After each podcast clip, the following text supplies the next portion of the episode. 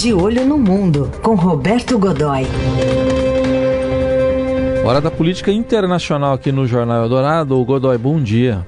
Bom dia, Heisen. Bom dia, Carol. Bom dia, amigos. Bom dia. Bom, vamos falar das primárias do Partido Democrata. Agora, entrando para valer, o Michael Bloomberg, que é bilionário. E dizem que ele é o mais republicano dos democratas. Seria? É verdade. Veja, ele, ele foi ele foi originalmente candidato a prefeito de Nova York pelo Partido Republicano, né? É, o, o, o, há informações, inclusive, de que ele teria, nessa ocasião, teria, bom, ele foi sempre um, um financiador, um, investidor, um, um doador de, de recursos para o Partido Republicano, apoiou, uh, fez campanha pública, viajou junto, aquela coisa toda com o, o presidente Bush, filho, né?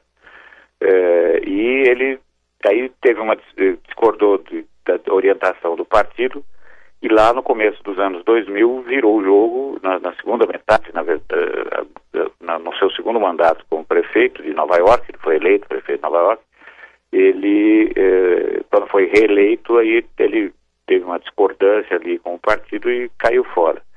Agora, é, é muito significativo que você tem ali, hoje, o, o, esse, você tem ali dois bilionários, né, o, o Trump, o republicano e presidente Donald Trump, eh, e o Michael Bloomberg, né, eh, dois bilionários se enfrentando, eh, e o Bloomberg ainda com uma característica muito curiosa na sua campanha, que é a seguinte, ele não aceita doações ele financia a campanha com dinheiro próprio e isso significa muito. Uh, veja só uh, veja só o que aconteceu na, na, agora aí no, no, próprio início de nos movimentos iniciais aí do, do, do Bloomberg. Uh, ele começou a campanha a rigor aí quase um ano, ou um ano, um ano, alguns analistas consideram que tenha sido um ano, depois de todos os demais pré-candidatos democratas. Ele, na verdade, relutou, a família fez uma certa pressão para que ele não entrasse, eh, e os negócios, ele é dono da, da extraordinária rede Bloomberg de, de, comunicações, que principalmente ela é focada em mercado de capitais, economia, enfim, esse processo. E, e, e, e, e esses negócios vão indo muito bem. Ele, ele, ele, crescem na verdade nunca entraram em crise, mas houve um momento que eles estavam um pouco mais em baixa e agora não, ao contrário, estão exuberantes, ótimos resultados. Então havia uma, houve uma certa pressão da família e do próprio negócio, dos parceiros e tal, para que ele não entrasse na campanha, mas é que finalmente a mosca azul picou e ele decidiu que ia ser candidato.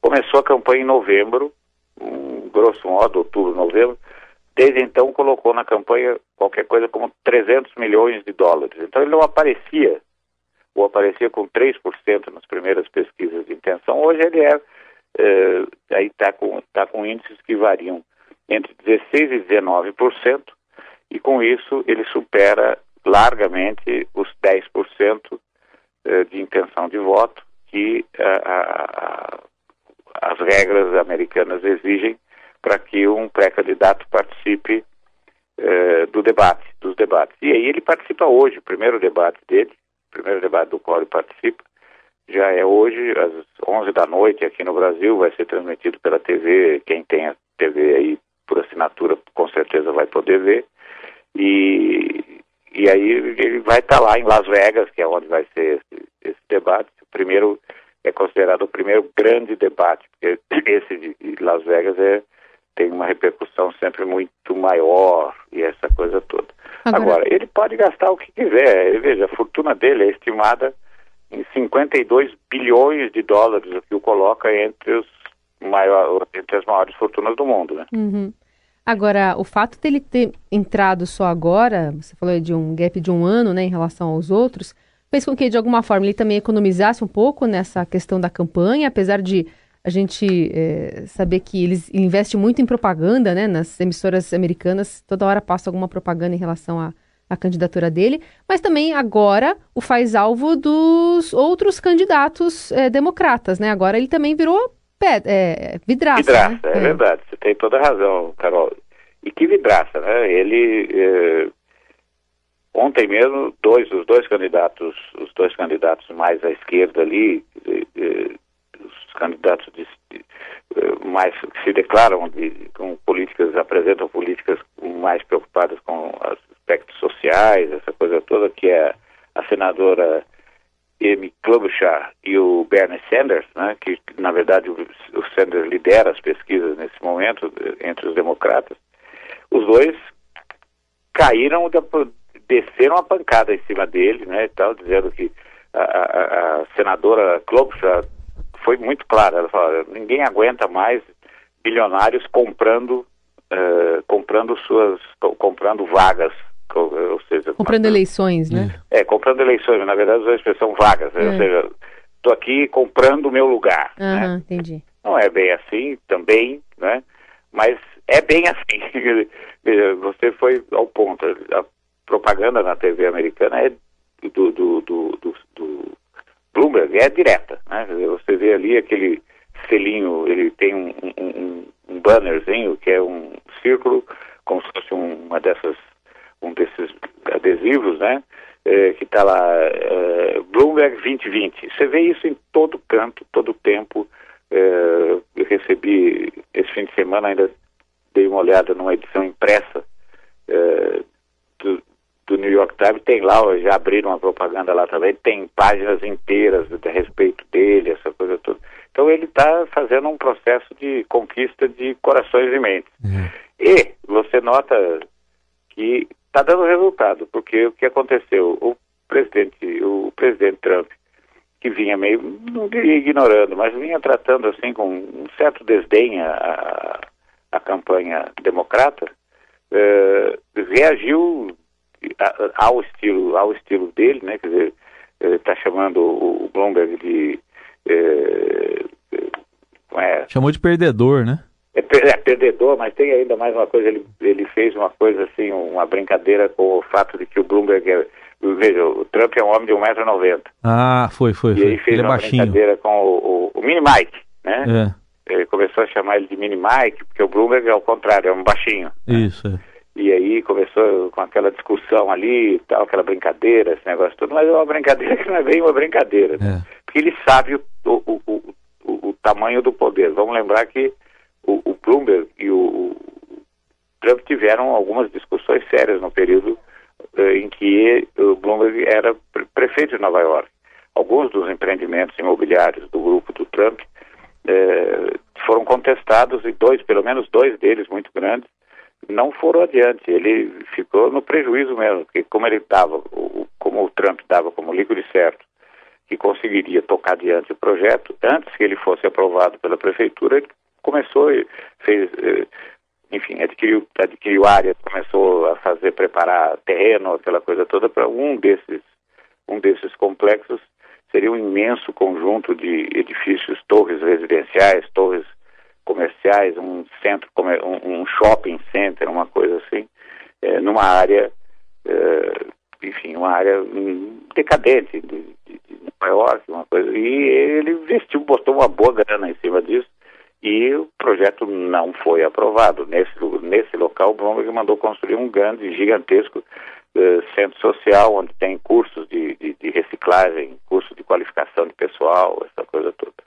Ou seja, o Trump não apenas uh, perdeu esse terreno, acabou, enfim, esse terreno voltou ao mercado e acabou sendo adquirido pela prefeitura. O Bloomberg chamou o Trump até de palha palhaço de feira, né? Isso que você está falando aí dá a entender que ele que o Trump percebeu que o Bloomberg que pode ser pode ser o, o grande adversário. Né? E não o Biden, no final das contas. Não, porque veja, o Biden, na verdade, o que os analistas, a maioria dos analistas diz, eh, Carol e Heiser, é que o Biden tem um teto, e que esse teto é baixo, que ele vai atingir logo, né? E que ele, ele se beneficia nesse momento de não haver ainda uma alternativa importante, uma, digamos, uma, uma, uma liderança que seja capaz de atrair, atrair o, o, eleitor americano, como em outras eleições, essa coisa, eh, veja, mesmo o, o, havia uma certa aposta aí no, no, no Pete Buttigieg, né, o ex-prefeito que, que, ganhou primárias, essa, venceu algumas das primárias iniciais, essa, e não, não é o caso, né, aparentemente Ele também vai fazer, está fazendo aí o que até agora não está sendo um voo muito, muito consistente. Então, é, ainda temos todo, ainda tem toda essa, toda, toda essa, todo esse quadro interno aí que é, é um, um, fator complicador. Né? Quer dizer, o, o, Bloomberg, o Bloomberg aparentemente está, é, veja, não participou das quatro primárias, as primeiras, as primeiras quatro primárias, que vão indicar o candidato do partido em julho, na Convenção Nacional de julho, né? É, poupou dinheiro, como você disse aí, Carol, e com isso ele se concentrou força para a super terça, que é aquele dia em que 14 estados, no dia 3 de, de março, 14 estados se, fazem as suas eleições primárias e aí o que se, o que se sabe eh, pela tradição, pela história e tal, é que o, o vencedor, na maioria desses estados, acaba sendo o, o nominado ou indicado na convenção do partido em julho, que esse ano será, que, que agora será em julho, né? indicando quem é que vai concorrer à Casa Branca pelos democratas. O que é que nesse meio tempo, o que é que o presidente Trump estava fazendo? Adivinha só, perdoando bandido. Eh, o que, que ele fez? Ontem ele concedeu, o, enquanto isso, o, enquanto rolava essa coisa, esse agito todo lá do lado democrata, que, que, ele, que o, o presidente Trump ontem perdoou quatro, crimin, quatro criminosos condenados pela eh, de, crimes de colarinho branco, né?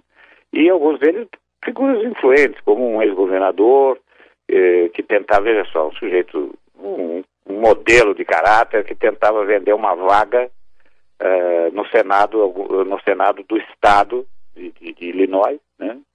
Uh, havia também, enfim, aí tinha empresários condenados, um empresário condenado por extorsão, um outro por fraude no mercado, um ex um ex-comissário de polícia de Nova York por corrupção e ele não, não consultou, como é, como é de praxe nessas ocasiões, o, o, Departamento de Justiça, que equivale ao nosso Ministério da Justiça aqui no Brasil, é ouvido antes, de, antes do perdão presidencial. Nesse caso, não foi. Foi uma decisão que é prevista pela lei, claro. Foi uma decisão estritamente do Trump, né? E ele perdoou e considerou que algumas dessas, considerou essas condenações ridículas? E aí os sujeitos estão de volta, estão, diria o quê? Estão de volta ao mercado. Né?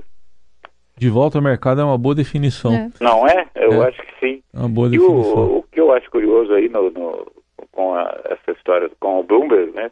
É o estilo pessoal dele, voltando ao Bloomberg, é o estilo pessoal dele. Estava hum. eh, vendo algumas coisas aí a respeito. Ele tem um, uma coisa assim muito própria. Ele é um sujeito que até pouco tempo eh, dirigia o próprio carro. Eh, ele tinha um mínimo, andava com um mínimo de segurança, agora não, agora ele é até obrigado a. Né?